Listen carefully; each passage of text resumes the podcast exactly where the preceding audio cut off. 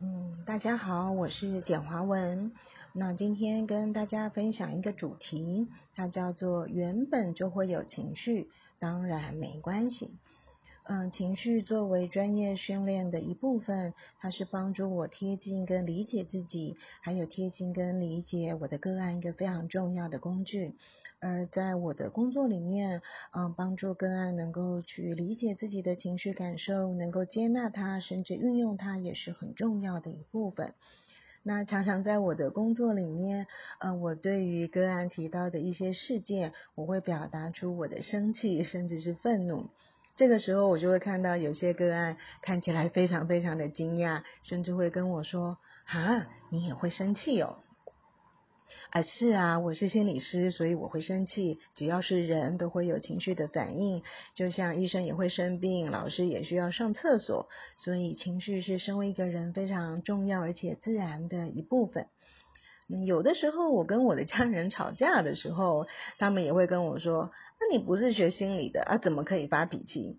这时候我的白眼就会翻到天上去，心里想说。啊，对啊，啊，因为我学过，所以我知道我要好好的跟你发脾气，让你知道呃我在想什么，跟我在气什么啊。所以我在想，这个大概是一般人常见的对情绪的迷思是，嗯，第一个，我们常常以为高 EQ 的人他就是不会生气，不会发脾气，甚至他是一个没有情绪的人。那第二个是有很多人也会给情绪贴上一些负面的标签，比如说生气是错的，难过的是脆弱的，或者是等等等等的。那其实当我们没有情绪的时候，可能代表着我们的界限不清楚，我们的生活里面缺乏一些让我们有意义的人事物，甚至呢，我们没有办法有亲密的关系。因为生气了，代表我们的界限被侵犯了，我们的价值观、我们的权益啊被忽视了。而当我们没有情绪的时候，我们可能并不是处在一个平绪的状态。很多人的没有情绪，而是一种麻木，日复一日的过着行尸走肉的生活。你说他有没有情绪？他没有情绪，但他过得好吗？他那也未必。再来是，当我们没有情绪，而只有理智。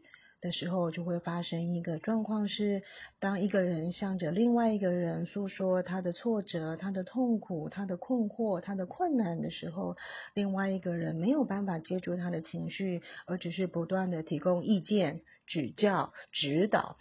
那另外一个讲的人，那就会觉得啊，算了算了，不要讲好了，反正讲了你也不懂。这个不懂。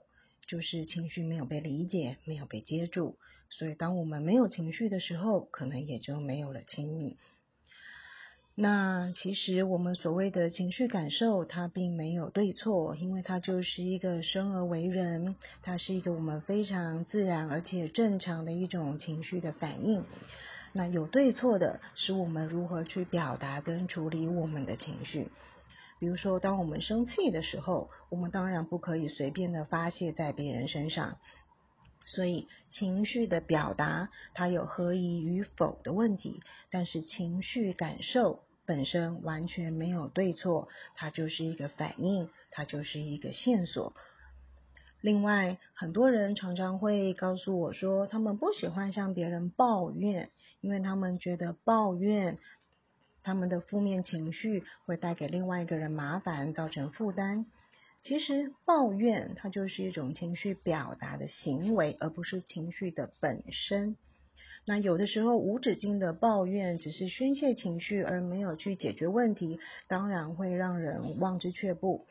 但是抱怨本身在合意的范围之内，它可以是一种情绪的适度的表达，所以它是可以被允许的。所以今天分享到这边，希望大家对于情绪管理能够有多一点的了解，然后进而能够去贴近自己的情绪，将来能够妥善的运用情绪，让我们的生活跟人生更丰富多彩。